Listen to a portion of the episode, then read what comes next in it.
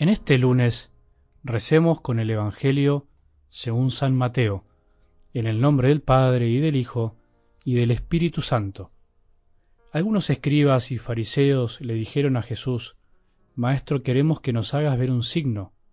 Él les respondió, Esta generación malvada y adúltera reclama un signo, pero no se le dará otro que el del profeta Jonás. Porque así como Jonás estuvo tres días y tres noches en el vientre del pez, Así estará el Hijo del Hombre en el seno de la tierra tres días y tres noches. Y el día del juicio los hombres de Nínive se levantarán contra esta generación y la condenarán, porque ellos se convirtieron por la predicación de Jonás, y aquí hay alguien que es más que Jonás. El día del juicio la reina del sur se levantará contra esta generación y la condenará, porque ella vino de los confines de la tierra para escuchar la sabiduría de Salomón y aquí hay alguien que es más que Salomón. Palabra del Señor.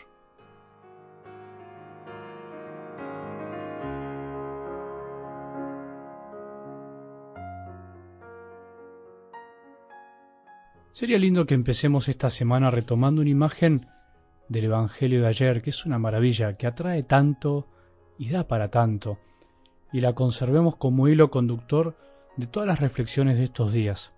Acordémonos que para la escucha diaria de la palabra de Dios hace muy bien acordarse de imágenes, o podríamos decirlo al revés, no olvidarlas.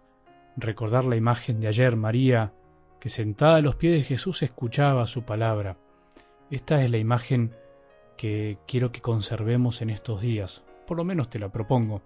De Marta ya tenemos mucho, tenemos demasiado. Me acuerdo a la salida de misa una vez, un joven me dijo, Padre, la misa de hoy fue para mí, parecía que era para mí. Se refería a la palabra. Yo soy muy Marta. Me reí y le dije, no te preocupes, que todos somos un poco Marta. Nadie se salva de esa Marta que de algún modo llevamos en el corazón. Pero por eso no nos quedemos con Marta, sino te propongo que nos quedemos con María.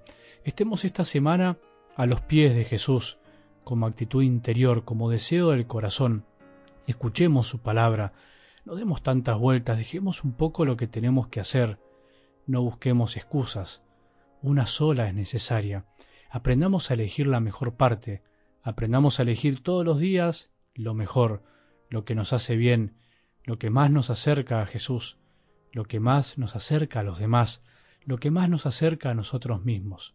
No esperemos a estar mal para darnos cuenta de que hay una sola cosa necesaria, no esperemos estar a las corridas andando como sin sentido para darnos cuenta que solo hay una cosa que tiene verdadero y pleno sentido.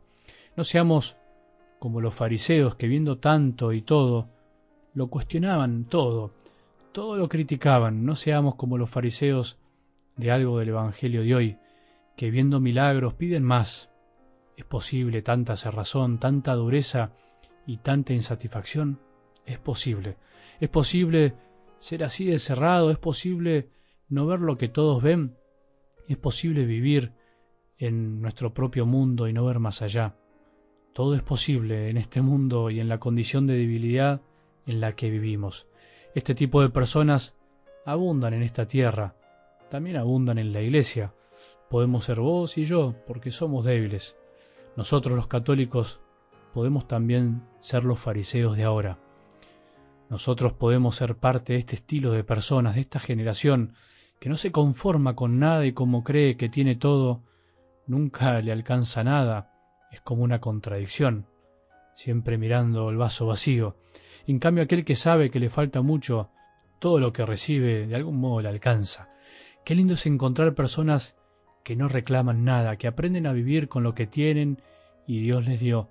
no me refiero a lo material, sino también a los bienes espirituales, a las capacidades humanas. Son las personas que saben amar porque saben recibir lo que el otro les puede dar, que no siempre es lo que hubiesen querido recibir. En cambio el fariseo, el fariseísmo busca siempre más, pero justamente porque no valora lo que tiene. Lo tiene a Jesús y pretende algo más todavía. Es la ceguera de la soberbia. Jesús se enoja con ellos, no les gusta este pedido innecesario. Y nosotros ¿Qué andamos pidiendo? ¿Qué le estamos reclamando a Dios? ¿No será que ya nos dio bastante, pero nosotros por necios y quejosos, por andar como Martas todavía no nos damos cuenta? Elijamos la mejor parte, la de María, el que sabe andar por la vida a los pies de Jesús y los demás, no pretendiendo que los demás estén a sus pies, es el que sabe amar y escuchar, sabe servir, es el que no se queja, porque todo es oportunidad para escuchar y amar, es el que no mira lo que no hace o debería hacer el otro, sino que es feliz con lo que él hace por amor a Jesús. Ahí está la diferencia, que hoy cuando nos encuentren, todos los que nos vean sientan que vale la pena estar a los pies de Jesús, porque da serenidad para andar por la vida olvidándonos de lo que nos falta y disfrutando de lo que ya tenemos. Que tengamos un buen día y que la bendición de Dios, que es Padre misericordioso, Hijo y Espíritu Santo, descienda sobre nuestros corazones y permanezca para siempre.